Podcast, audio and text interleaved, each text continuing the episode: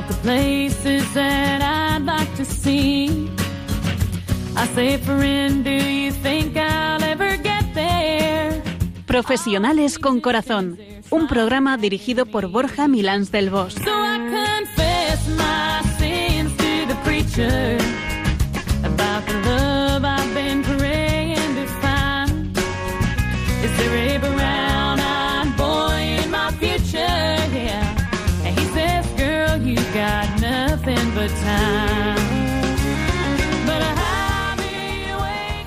Muy buenas tardes, nos de Dios, en esta tarde de viernes 20 de septiembre del año 2019, en la que la normalidad vuelve poco a poco en toda la zona de Alicante y Murcia, después de las tremendas inundaciones, aunque bueno, creo que esta tarde va a empezar a caer en Madrid al oeste.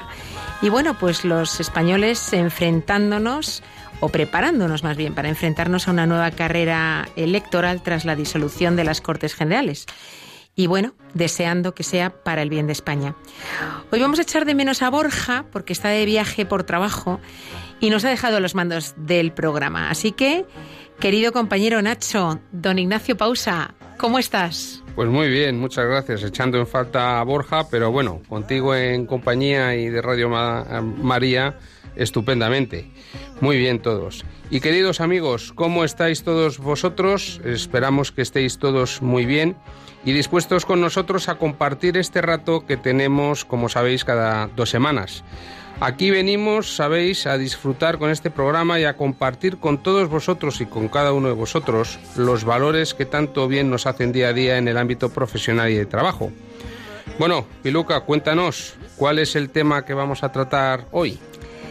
Pues para el programa de hoy vamos a hablar de un tema que a la vista del panorama político, empresarial y en general del rumbo de la sociedad de la que formamos parte, hemos creído oportuno tocar. Vamos a hablar de la coherencia. Pues muy bien, este sí que es un tema jugoso y que va a tener mucha enjundia y vamos a ponernos manos a la obra y a ver qué descubrimos y qué conclusiones podemos sacar. Y en el programa de hoy, además, eh, sabed que vamos a abrir los teléfonos para que nos llaméis y para que también nos contéis en qué momentos y situaciones de vuestra vida profesional vuestra coherencia os ha permitido destacar y convertiros en referencia de, comportamiento. Así que, Yolanda, nos vamos. Estás escuchando Profesionales con Corazón, un programa comprometido con llevar los valores humanos y el amor inteligente a los profesionales de empresa. Puedes seguirnos en directo en www.radiomaria.es. Shattered windows and the sound of drums. People couldn't believe what I'd become. Revolutionary.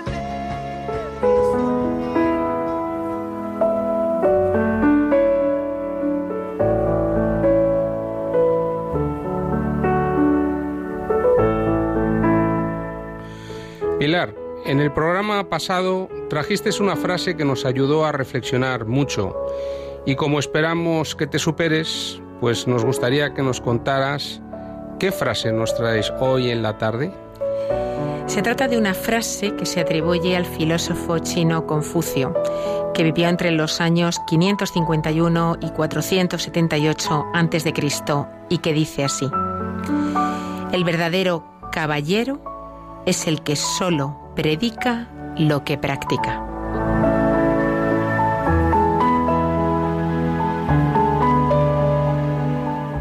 Y vamos a repetirla para tenerla en la cabeza. El verdadero caballero es el que solo predica lo que practica.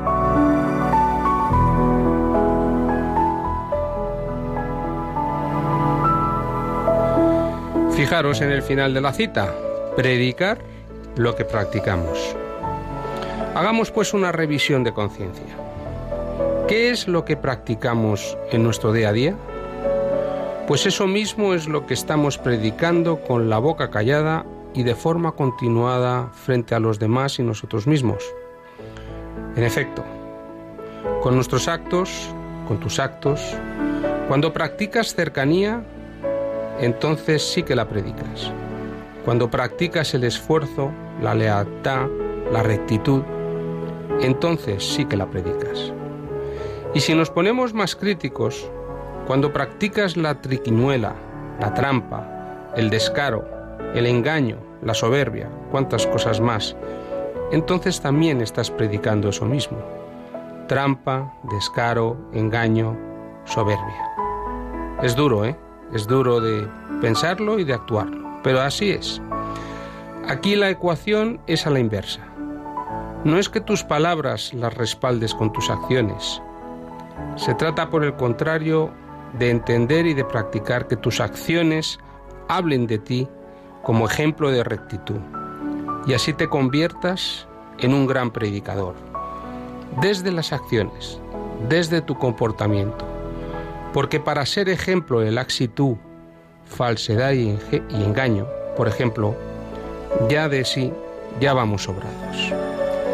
Predicamos con nuestras acciones. Nuestro discurso, el más alto y el más claro, un discurso que todos entienden, lo comunicamos con nuestras acciones. Y luego podemos o no deshacernos en explicaciones. Si la acción es buena porque practicamos el bien, haciendo bien el bien, nuestra forma de predicar será constructiva y esos actos hablarán de nosotros. Sin embargo, cuando nuestras acciones se desligan de nuestras palabras o incluso las dejan atrás, se produce una ruptura en la persona y por supuesto en lo que predicamos. Y es que lo que predicamos debe ser bueno, verdadero, incuestionable, recto, sujeto a moral y muchas, muchísimas veces no lo es y lo sabemos. Cuando así obramos, estamos obrando en la verdad y para la verdad. Cuando tenemos la gracia de que nuestras prácticas son voz con la que predicamos el bien, o incluso el reino de Dios que tenemos en el corazón, podemos tener la certeza de que estamos siendo coherentes.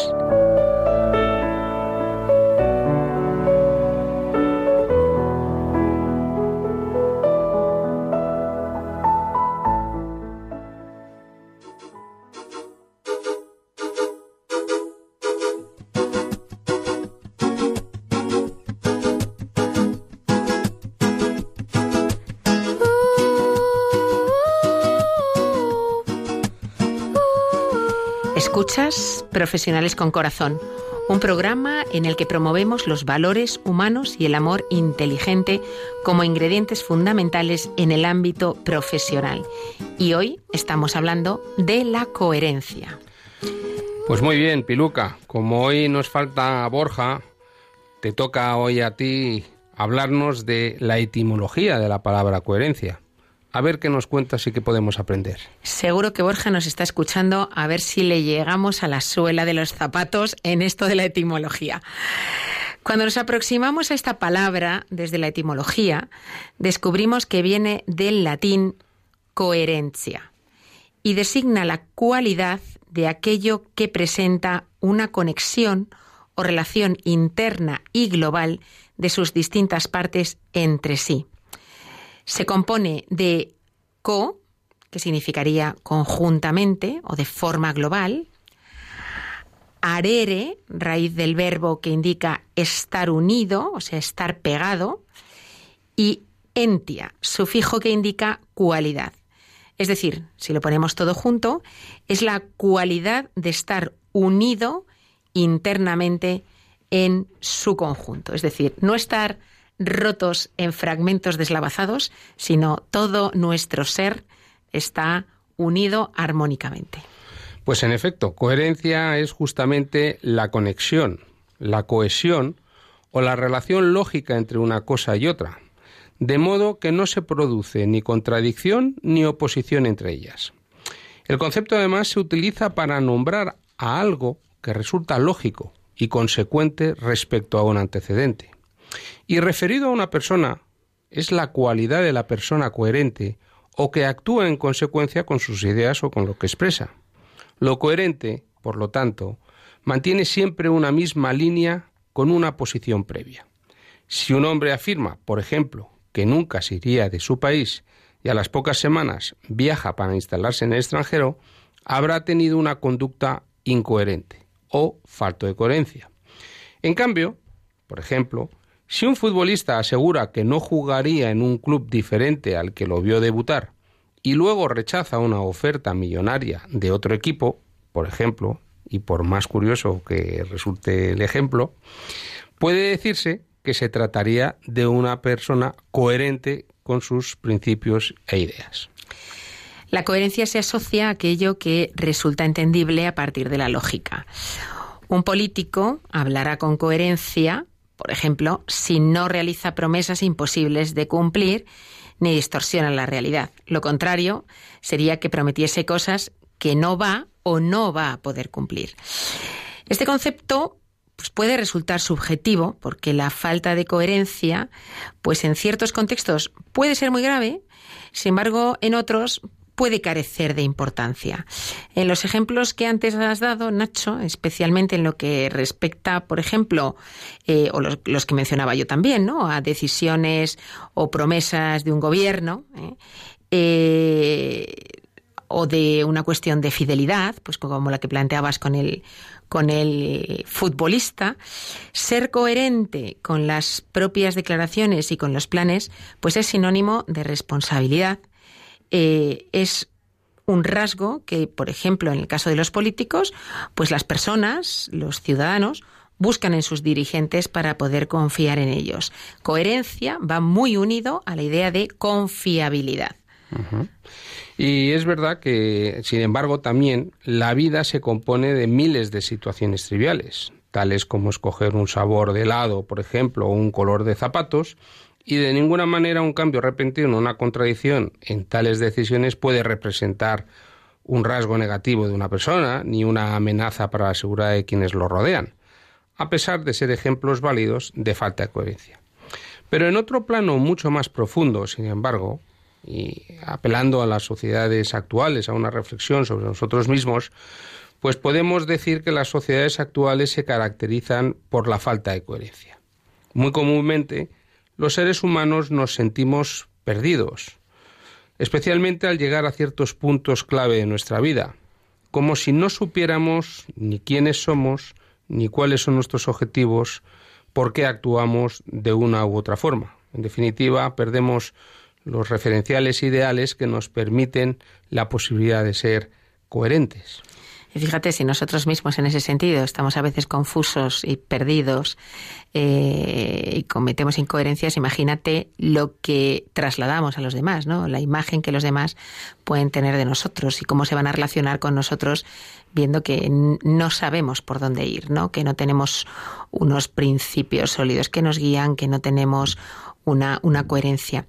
Esa sensación de no tener control sobre nosotros mismos está relacionada con la falta de conexión que existe entre nuestros deseos profundos y lo que realmente hacemos. Porque es verdad que a veces querríamos, pero luego llega el momento de la verdad y no te atreves o priorizas algo. Tú ponías el ejemplo del futbolista al que le llega la oferta millonaria, a lo mejor alguno no hubiera podido vencer esa tentación, aunque tuviera clarísimo que no, nunca dejaría ¿no? al, al equipo de sus inicios.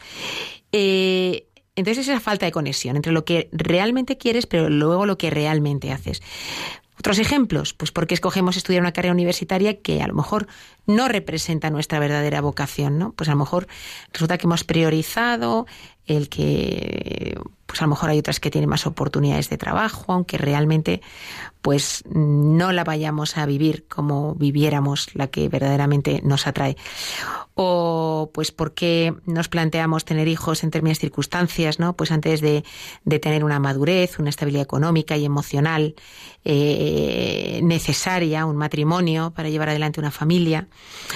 Actuar faltos de coherencia a la hora de tomar tales decisiones puede afectarnos gravemente para el resto de nuestras vidas, así como al resto de personas eh, de nuestro alrededor, como pueden ser pues nuestro marido, nuestra mujer, nuestros hijos.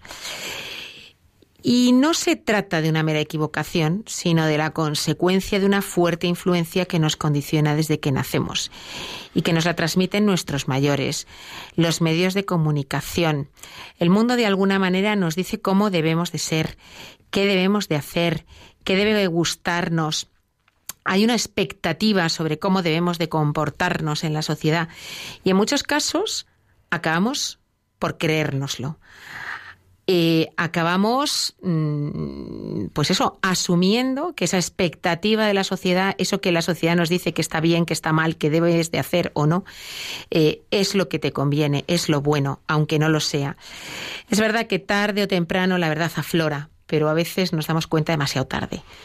Pues sí, en efecto, la verdad es que las situaciones son infinitas en donde nos ponemos a prueba en esa coherencia, pero en términos generales podemos decir, Piluca, que somos coherentes cuando al actuar nuestra voluntad está de acuerdo con nuestro entendimiento y cuando nuestros actos están de acuerdo con nuestros principios y cuando nuestras palabras vean de acuerdo con nuestra verdad o con la verdad, más bien con la verdad.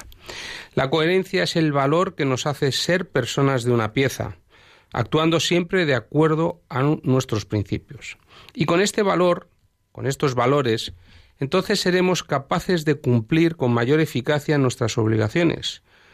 Estaremos y nos sentiremos bastante más libres, pues hace falta ser muy honesto y responsable para poder hacer ello. Y esto es absolutamente necesario en nuestra vida personal y también en la profesional, por aquello que decías tú de que nuestra conducta, especialmente si somos responsables o líderes o directores, de alguna manera, vamos, inevitablemente condiciona la mirada de los demás que nos miran.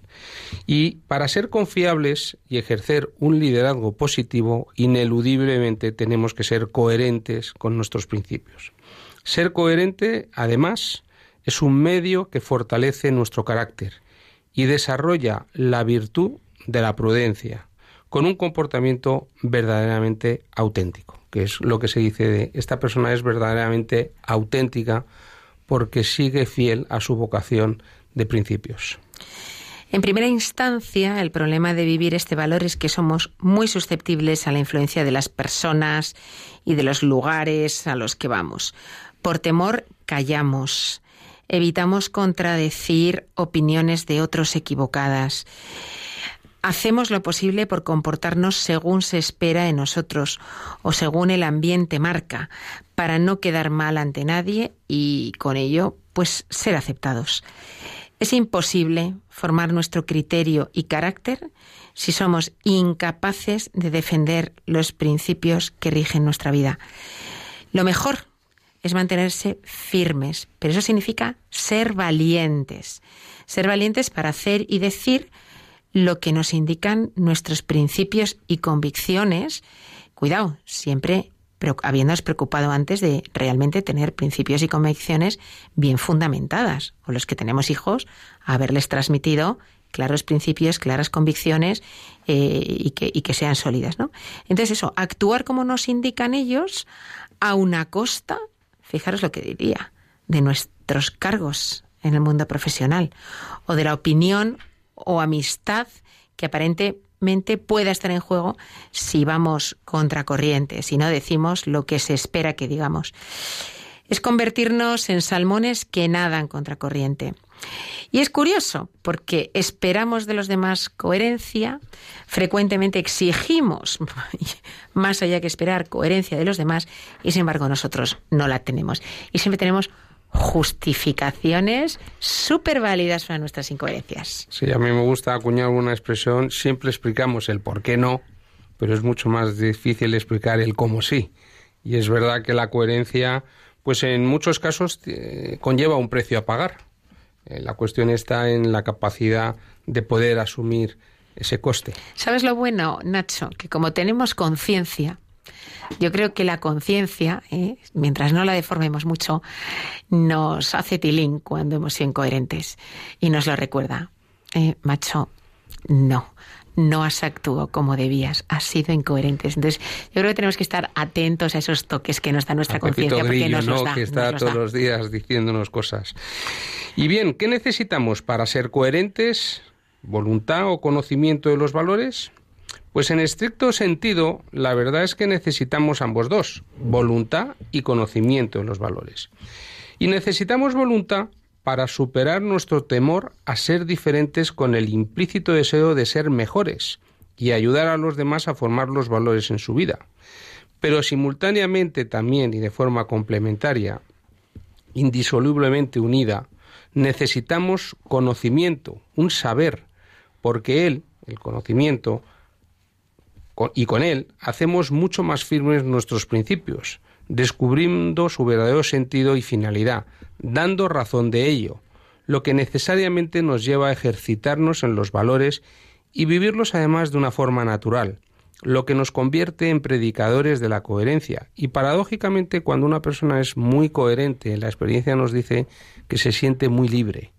Libre no de hacer lo que quiere, sino libre de actuar según esos principios que le guían. Los cristianos incoherentes, como ha dicho el Santo Padre, suscitamos escándalo, porque dan un antitestimonio a quien no cree. Eso es tremendo, ¿eh, Nacho? O sea, no solamente no das testimonio, sino que además puedes dar escándalo y alejar a otros de Dios. Sí, justificar además la no creencia en el mensaje de Cristo justamente porque no somos capaces de ponerlo en valor. Yo recuerdo que una política, de cuyo nombre no voy a comentar, en una entrevista con otro periodista muy conocido decía que a su juicio, una persona evidentemente no creyente, aunque, aunque es una persona inteligente y, respetuosa, pero decía que ser cristiano era, era muy sencillo, que era muy fácil.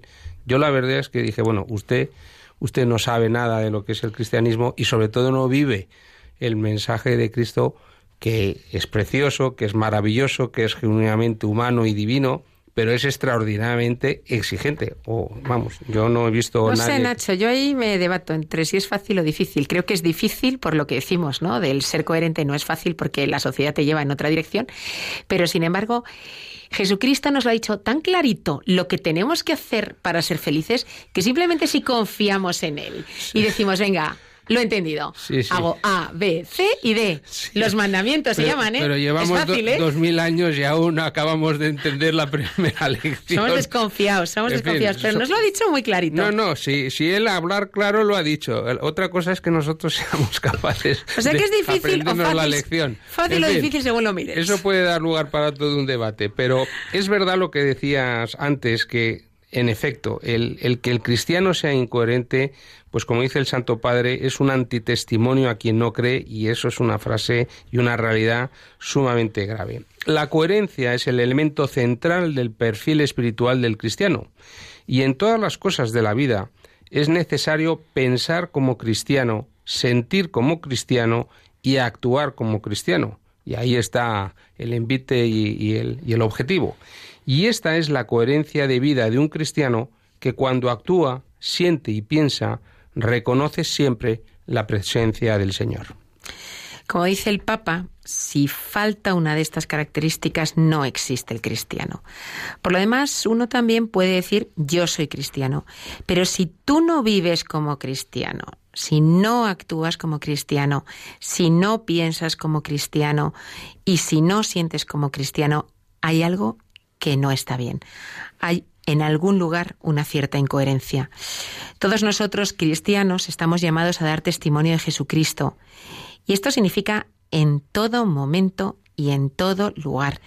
Y eso significa en mi casa, con mis amigos, también en el trabajo, en mi tiempo de ocio, ¿eh? el sábado y el domingo cuando voy por ahí de copas. Así pues, que nuestros actos y prácticas en todo momento y en todo lugar prediquen lo que Jesús nos enseñó. Los cristianos que viven ordinaria y comúnmente sumergidos en la incoherencia, pues como tú decías, inconscientemente pueden hacer mucho mal.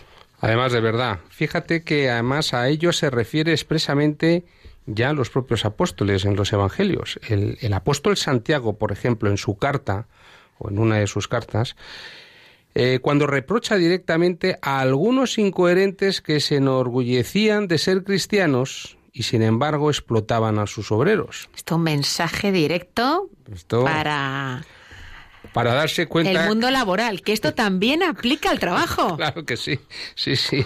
No se es, no se es cristiano eh, dentro de casa, como algunos pretenden que seamos, sino en la, en la manera de estar en, en la vida. Y el mundo del trabajo es especialmente desafiante. Yo durante muchos años me dedico a observarlo. Gente que yo sé que tiene fe y que practica la fe y que llega al trabajo y en algunos te das cuenta de que verdaderamente son coherentes, pero en muchos se olvidan, ¿eh? Llegan al trabajo, se ponen el disfraz de otra cosa y Entre otras cosas porque muchas veces empiezan por no querer decir que son cristianos y cuando se genera un debate dicen, no, yo no voy a misa, tal y cual. Pues no, hay que decir, sí, soy cristiano o se callan. y conforme a mi fe, pues voy a misa y rezo y creo fundamentalmente que el cristianismo es lo que me da la, capa- la capacidad de ser mejor persona, de ser un ser espiritual y de ser además, eh, de pretender cada día ser mejor.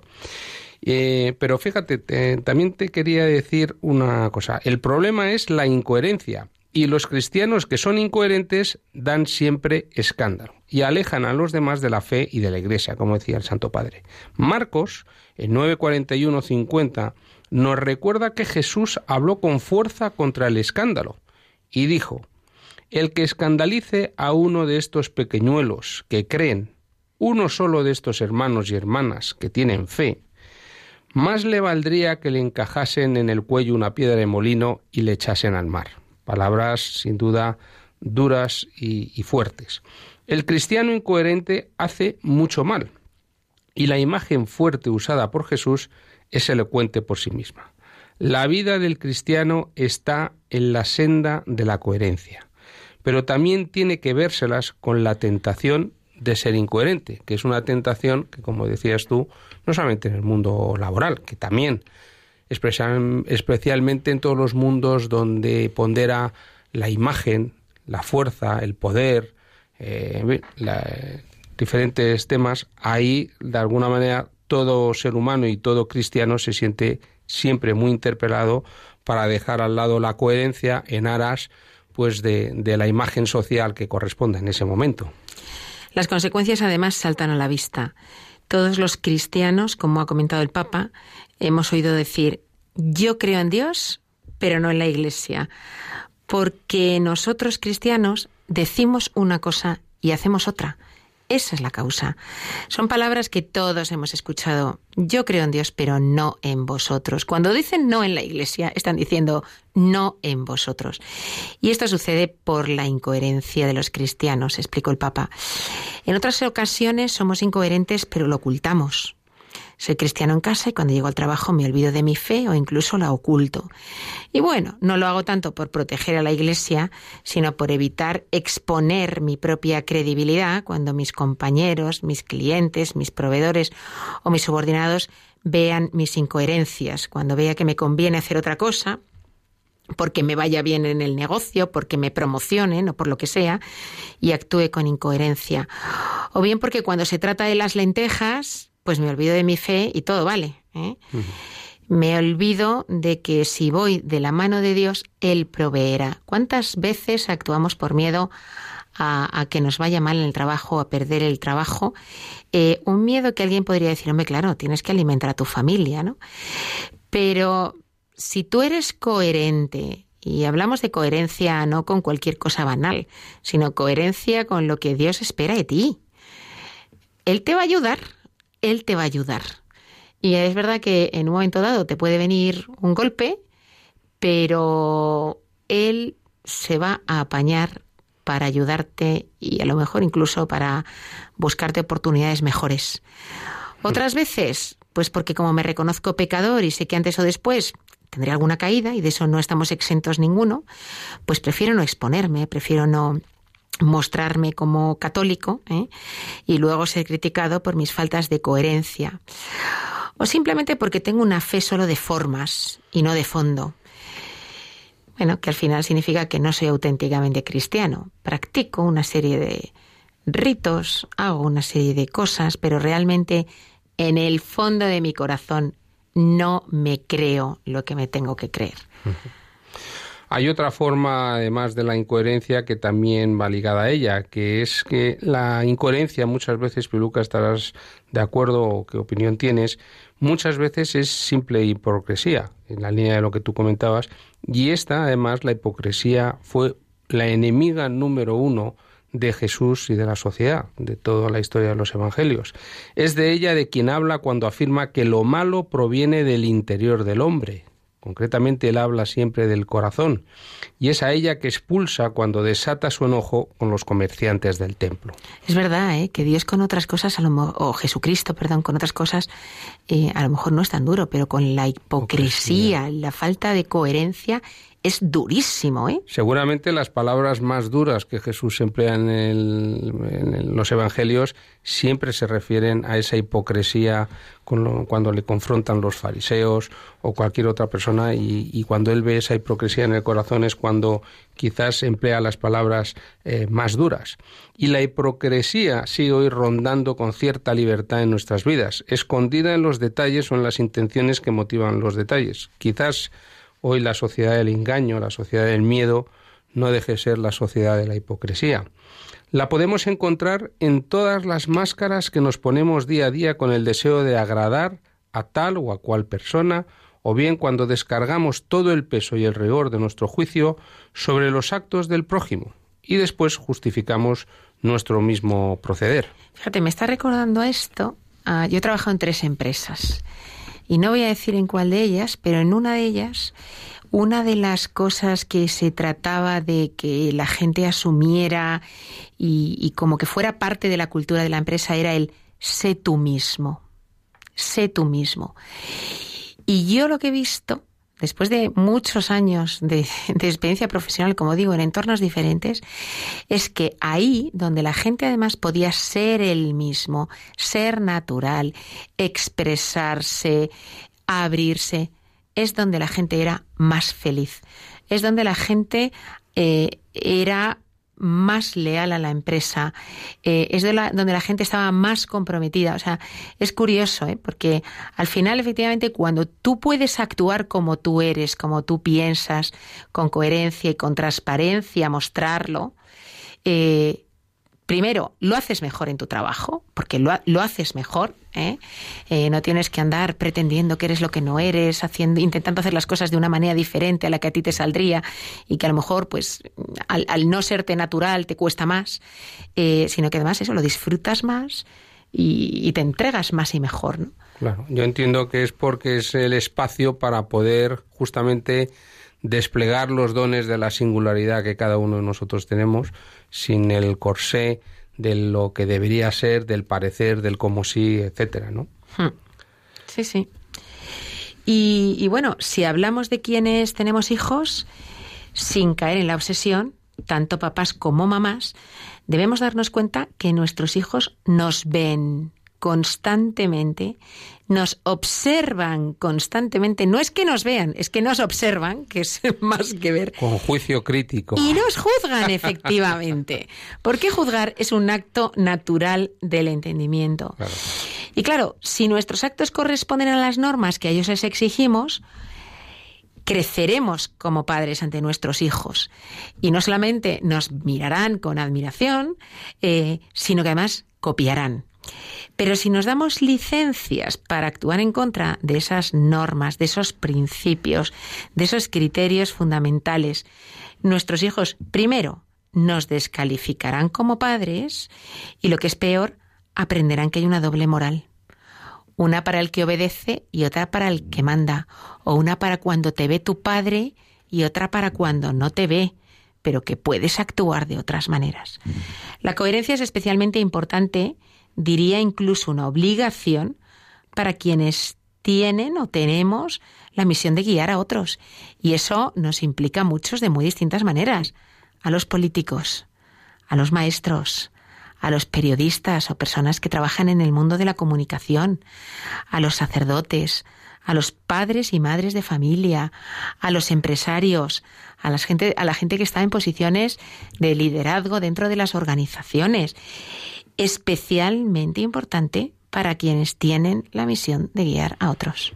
Claro, pero eso es además un proceso psicológico y necesario, es decir, todos necesitamos saber cómo aquellos que no son referencia, por bien posición de autoridad o de poder o de responsabilidad, pues de alguna manera con su conducta, como decíamos al principio, pues nos van guiando de realmente qué es en lo que creen y qué es en lo que no creen, qué es lo que van a apreciar y qué es lo que no van a apreciar. Y por consiguiente todos, con independencia de edad, experiencia, formación o conocimiento, siempre estamos fijándonos en nuestros mayores en el sentido no de por razón de edad, sino por razón de posición social o, funcional o jerárquica. Y por eso, pues evidentemente mm, todos observamos, todos nos hacemos juicios de valor y por eso la importancia y la, y la, y la trascendencia de ser genuinamente coherentes.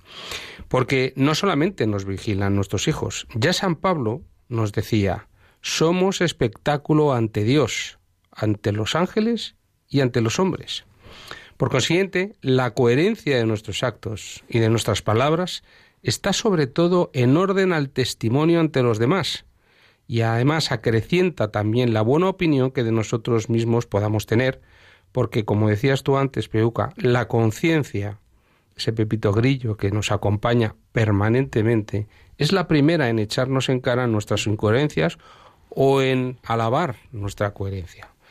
Y para vivir con coherencia cristiana es necesaria la oración, porque la coherencia cristiana es un don de Dios. Es un don que debemos esforzarnos por pedir, diciendo, Señor, que yo sea coherente, Señor, que no escandalice nunca con mi comportamiento, ni con mis pensamientos, ni con mi palabra, que sea una persona que piense como cristiano, que sienta como cristiano y que actúe como cristiano, como nos sugería y nos alentaba el Papa. Y esta, como ha dicho el Papa, es la oración de hoy para todos nosotros, porque tenemos necesidad de coherencia. Si te encuentras ante un ateo que te dice que no cree en Dios, puedes leerle toda una biblioteca donde se dice que Dios existe y aunque pruebes que Dios existe, él no tendrá fe. Esto lo ha dicho el Papa. El Papa cuando dijo esto prosiguió diciendo, si delante de este ateo das testimonio de coherencia y de vida cristiana, algo comenzará a actuar en su corazón. Y será precisamente tu testimonio el que le creará la inquietud sobre la que trabajará el Espíritu Santo. Este mismo año, porque esto, esto otro no es de, de este año, pero este mismo año el Papa en una homilía de Santa Marta decía que debemos pedir al Señor, como tú decías, en la oración, la gracia de la coherencia, el intentar vivir, aunque nos reconozcamos pecadores, con coherencia entre lo formal y lo real, entre la realidad y las apariencias, y no maquillar el alma, porque si maquillas tu alma, el Señor no te reconocerá.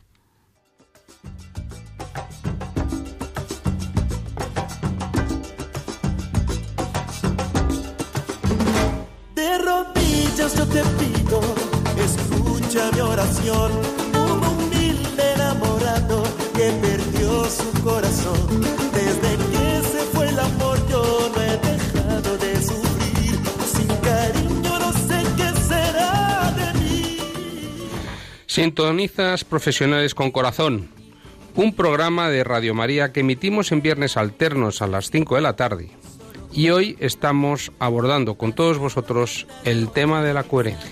Bueno, y como dices, con todos vosotros, porque hoy no hemos querido traer invitado al estudio, porque lo que queremos es que nuestros invitados sean pues quienes nos estáis escuchando desde casa, no sé si desde la oficina, a lo mejor alguno, desde el coche viajando o desde donde estéis con vuestra radio, con vuestro ordenador, eh, y, que, y que, bueno, nos llaméis y nos contéis en pequeños testimonios qué comportamientos de coherencia habéis desplegado a lo largo de vuestras vidas y más concretamente si puede ser en el entorno laboral y cómo han contribuido pues a, generar el bien.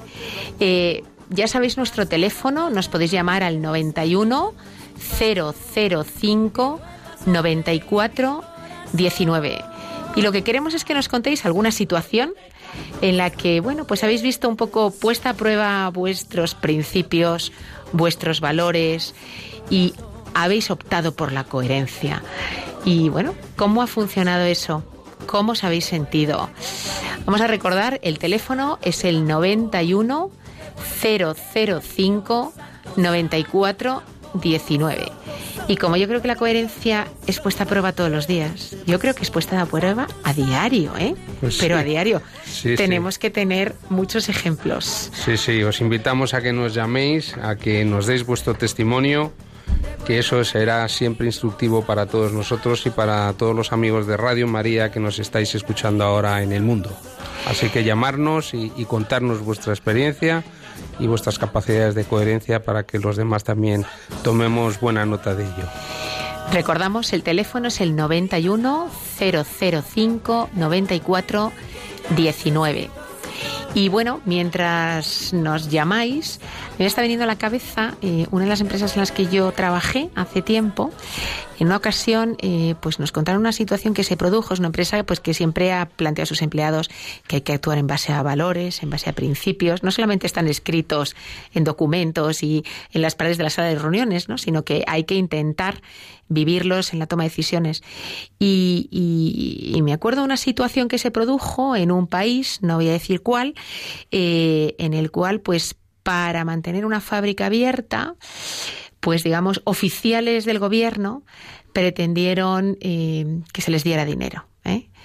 Eh, y es un tema de soborno. Y bueno, pues las consecuencias de tener que cerrar aquella fábrica y de dejar de vender en aquel país económicamente para la empresa eran duras, eran duras. Y bueno, pues quien tuvo que tomar esa decisión, que era un empleado, pues una persona de mucha responsabilidad, pero no por ello no dejaba de ser un empleado de la empresa, dijo no, esto va contra nuestros principios y esto no lo vamos a hacer. ¿Qué ocurrió? Nos cerraron la fábrica y hubo que abandonar el negocio en el país. Pero bueno, una decisión coherente con valores y con principios que pueden ser valores y principios personales o pueden ser valores o principios empresariales. Pero, y es verdad que a veces pues tienen consecuencias negativas, pero, pero hay que tomar decisiones coherentes. Y bueno, vamos a dar paso a Abelina, que nos está llamando desde Granada. Buenas tardes, Abelina, ¿cómo estás? Buenas tardes, buenas tardes. Buenas gracias, tardes. igual que bien, gracias. Mira, que estoy totalmente de acuerdo con vuestro programa y muy adecuado la coherencia. Y eso por un lado, o sea que os felicito. Y la otra es que sobre lo que tú has dicho de, tu empresa en la que procuraba eso que expresarais tal cual, pues yo tengo la referencia de un familiar que trabaja en Alemania y su trabajo era en la empresa procurar que todos los empleados vivieran a gusto y felices.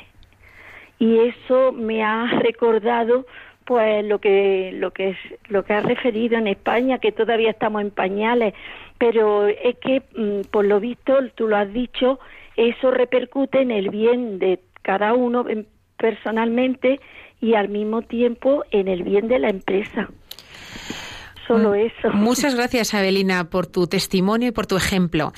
Muy bueno, hay empresas hoy en día que están nombrando directores de felicidad. Eso existe, existe. Ahora, eh, yo creo que no hace falta tener directores de felicidad para generar entornos de trabajo en los que todos los que trabajan en la empresa y cuanto más arriba, mm, más importante, eh, integren esto en su día a día de trabajo. Eh, y efectivamente, pues para, para un cristiano, sobre todo en el mundo laboral, esto debería ser una prioridad, ¿no? Que la gente que esté en su entorno de trabajo esté bien, se sienta feliz, esté contenta, esté tranquila. Yo creo que la persona, como dices tú, Piluca, que es genuinamente coherente y que, y que es capaz de vivir en coherencia su vida en todos los ámbitos, despliega de sí misma alegría y felicidad. En cualquier caso, se le transmi- transmite una coherencia y una serenidad y una tranquilidad en la vida, más allá de los avatares que toda vida nos, nos interpela a todos y a cada uno de nosotros, pero es verdad que la persona muy coherente es una persona, por lo general, una persona que está satisfecha, que está alegre y que irradia esa felicidad y esa, esa alegría de la que hablabas tú y, y Abelina. Tenemos a Victoria que nos llama desde Toledo. Buenas tardes, Victoria. Hola, buenas tardes. Hola, buenas tardes. Victoria, cuéntanos, ¿cómo vives tú o has vivido alguna situación en esto de la coherencia? A ver, yo quiero contar solo dos anécdotas muy rápido. Eh, ahora mismo estoy trabajando en una empresa y bueno, yo viajo mucho, por eso me oís un poquito más, porque estoy en el coche, he parado, ¿eh? He parada, pero tiene eco. Y, mm, y un día se vino una compañera conmigo, yo tengo en el, en el móvil, me salta la alerta del Ángelus a las 12, voy escuchando Radio María, tal. Y cuando llegó a la oficina lo contó. Y a los dos o tres días me dice la, la coordinadora, me dice, eh, mm, ¿es verdad que rezas? Digo, sí. ¿Que vas escuchando la radio? Digo, sí. Dice, ¿tú te das cuenta que no eres normal, que eres rara? Digo, bueno, no me importa ser rara, digo, pero mm, yo soy feliz así. Dice, eso sí, siempre que llegas a la oficina eres la que siempre viene sonriendo por las mañanas. Entonces, bueno, yo creo que es importante que se note que somos cristianos y irradiar felicidad, por muy mal que se nos den las cosas, como a todo el mundo, que tengamos nuestros problemas, pero irradiar que estamos llenos de Espíritu Santo, ¿no? Y, y quiero contar una anécdota que me pasó hace muchos años. Yo tenía un negocio, tenía un restaurante, y siempre en Semana Santa hacíamos jornadas gastronómicas de pescado para no servir carne. Y en una ocasión, en un Viernes Santo, un señor me dijo que él quería un chuletón y le dije pues que se tendría que ir a otro sitio a comérselo porque en ese restaurante en Semana Santa no se servía carne. Entonces, bueno, habrá quien diga que es una tontería, pero para mí es importante. Y yo, a mí me han educado así y sigo con lo que me han educado y ya está. Victoria, me encantan, me encantan los ejemplos que nos has dado. Muchísimas gracias por llamarnos. Yo fíjate, eh, al respecto de lo que nos ha dicho Victoria, ¿no? ¿Cuánta gente podemos tener a nuestro alrededor que sonríe y que es alegre, pero a lo mejor nadie sabe de dónde viene esa alegría, que no es una alegría de una sonrisa postiza, sino que es una alegría existencial que le viene a lo mejor de la fe, ¿no? Qué bueno, ¿eh? qué bueno que Victoria, por ejemplo, en su trabajo, pues aunque haya sido porque la compañera ha contado que reza, ¿eh? Eh, pues hayan podido establecer ese vínculo, ¿no? De que esa alegría que ella tiene eh, no es una alegría superficial, no es una alegría que la viene de la nada, que es una alegría de que tiene su corazón lleno, lleno de Dios. Su propia compañera, eh, paradójicamente llamándola rara, sin embargo, pone en valor la evidencia de que todos los días eh, Victoria está alegre. Eh, bendita rareza. Ojalá la tengamos todos, porque esa rareza la deseamos todos. Así que enhorabuena por tu testimonio. Sigue siendo coherente con tu alegría, rezar y escuchar Radio María. Afortunadamente hay mucha gente que lo hacemos todos los días porque nos da fuerza, porque nos da alegría, porque nos da temple, porque nos da coherencia y sobre todo porque nos da la capacidad para irradiar esa alegría en nuestro entorno. Y los demás, paradójicamente, esa es la experiencia que tenemos muchos, que podrán creer o no creer, pero en el fondo hay una profunda admiración. Y no solamente en los momentos donde expresamos la alegría, especialmente en los momentos en que la vida pues nos turra, aunque la expresión sea dura, y en ese momento el cristiano coherente se siente sufriendo, pero se siente acompañado, sostenido, alentado, tranquilo y sereno, y es en ese momento en donde más despertamos la impresión y la admiración de aquellos que nos dicen raros, pero que al mismo tiempo en el fondo de su corazón anhelan esa serenidad, esa alegría que el cristianismo nos provee y nos, nos ofrece. Vamos, el Señor. Y Victoria, también decirte, eh, no sé si habrás escuchado algunos programas en los que nos ha llamado gente o hemos tenido invitados que nos han contado experiencias en las que, pues gracias a lo mejor a que alguien se ha enterado de que reza o alguien se ha enterado de que a mediodía hace una escapadita y oye misa, pues a lo mejor se le ha unido una compañera en un momento dado, oye, me voy contigo. Oye, o recientemente tuvimos una invitada que nos contó que en su empresa han creado un grupo de oración que se reúnen una vez a la semana y reflexionan y oran sobre el, el Evangelio el domingo. Se reúnen 15 personas. O sea que nunca se sabe, Victoria, dónde puede llegar esto. Y ya lo de no servir chuletón en los viernes de Cuaresma y en Semana Santa, ole por ti, porque también en los pequeños símbolos eh, demostramos que somos cristianos. Enhorabuena. ¿Qué más ejemplos? ¿Algún otro ejemplo, Nacho, que te venga a la cabeza de situaciones de coherencia, incoherencia en el trabajo? Bueno, eh, yo en mi vida particular profesional he tenido algunas situaciones donde la coherencia pues me ha supuesto el despido eh, como directivo y me ha, me ha puesto en una situación de, de coherencia, pero de mucho sufrimiento, porque además yo acababa de venir del extranjero, de una experiencia profesional muy importante, pero es verdad que ah, sufriendo mucho ese, ese despido por mantenerme coherente conmigo mismo y no realizar determinadas eh, exigencias que, que, el presidente de la organización me, me exigía, porque si no, no le era útil, pues es verdad que mm, siempre en el fondo de mi corazón he vivido muy tranquilo y como le comenté, yo todos los días quiero mirarme al espejo y sobre todo poder mirar a mi mujer y a mis hijos a los ojos y poderles explicar quién soy y cómo pretendo ser. Entonces, es verdad que en mi propia experiencia pues en alguna ocasión la coherencia eh, ha tenido un coste para mí muy importante. Pero habiendo pagado factura, yo te preguntaría, Nacho, ¿volverías a hacer lo mismo? Sí, porque significa la situación en concreto, aunque no por razones obvias no, no quiero dar muchos detalles, pero sí porque significaba eh, que yo no hubiera podido vivir en tranquilidad el resto de mi vida conmigo mismo. Y entonces eh, no había dinero, no había posición, no había riesgo que me pudiera. Es decir, no fui un héroe, simplemente asumí una decisión muy coherente pero que evidentemente a mí me supuso un proceso de un año de, mucho sufrimiento, pero un sufrimiento que, como decía antes, eh, en, el, en el fondo interno, con la sensación de tranquilidad de decir, soy coherente conmigo, soy coherente con mis valores y saldré de alguna manera. Entonces tuve sufrimiento, pero no tuve zozobra existencial. Y creo que es una distinción importantísima.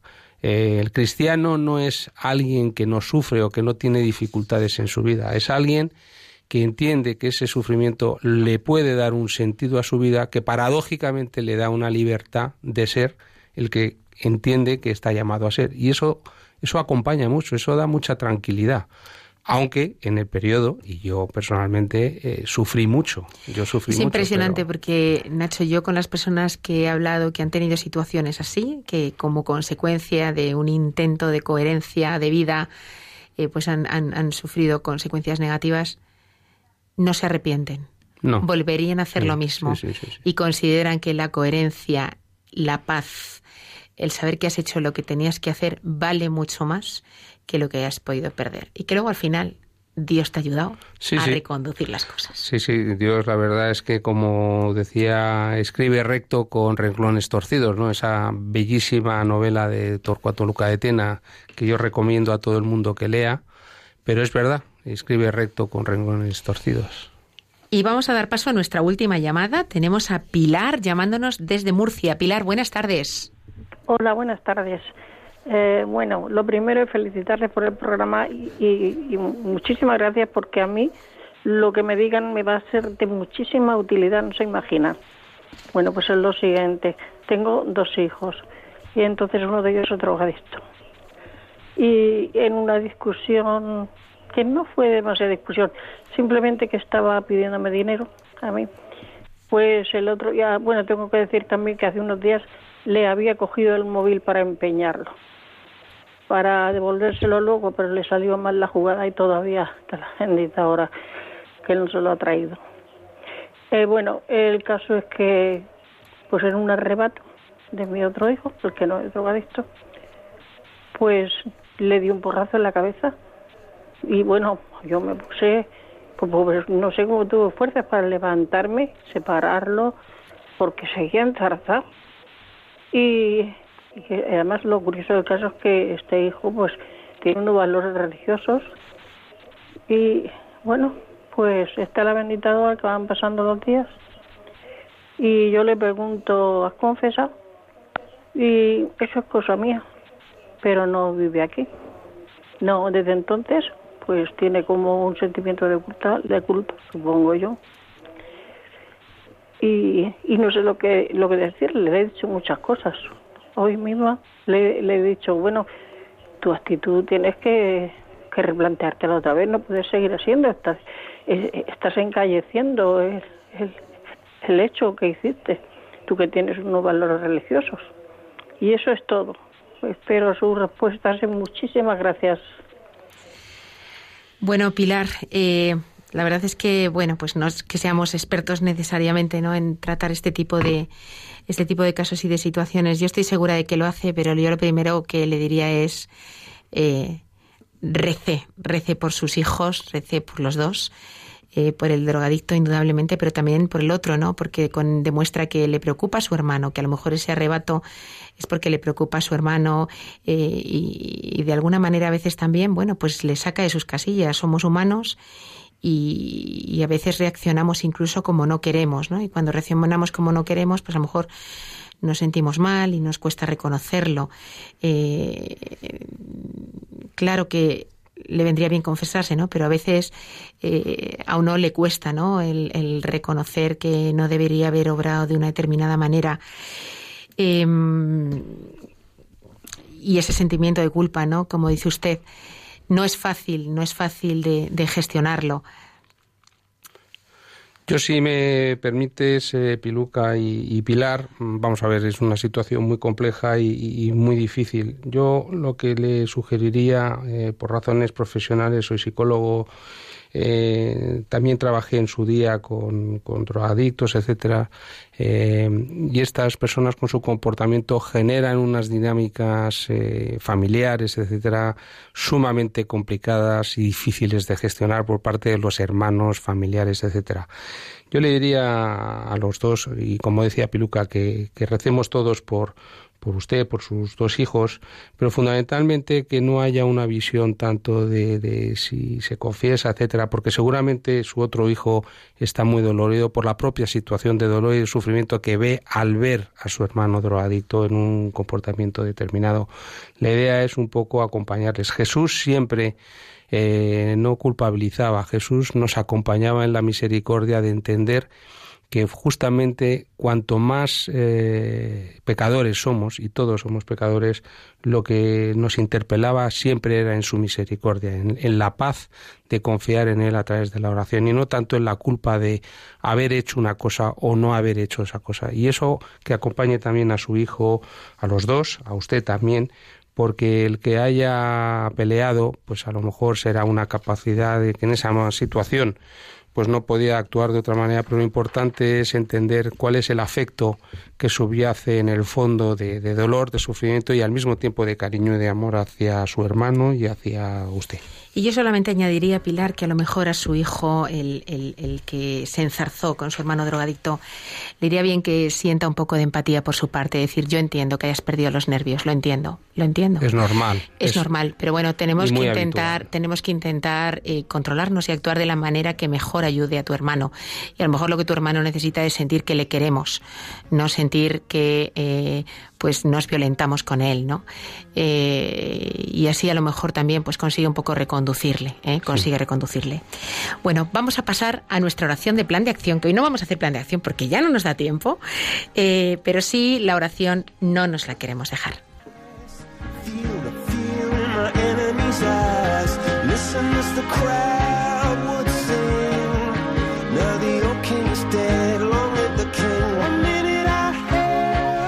Señor, te pedimos que todas las personas que nos están escuchando reciban tu inspiración para que la coherencia sea un valor valioso, un ingrediente en sus vidas y desplegándolo en su día a día contribuyan a su propio crecimiento y al bien de los demás. Jesús, en ti confiamos.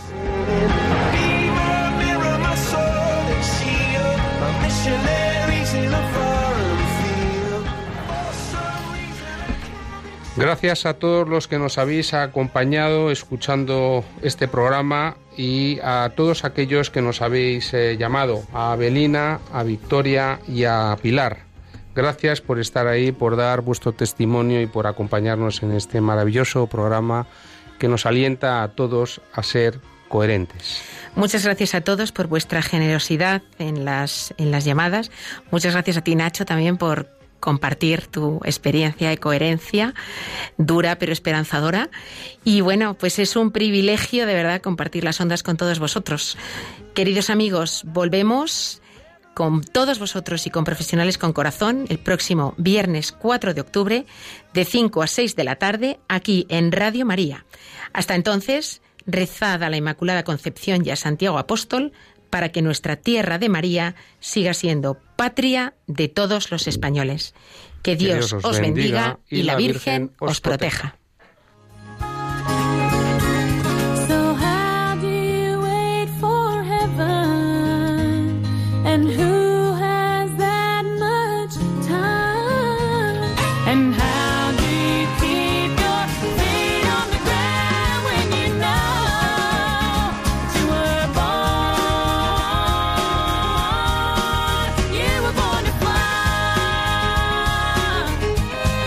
Profesionales con Corazón, un programa dirigido por Borja Milans del Bosch.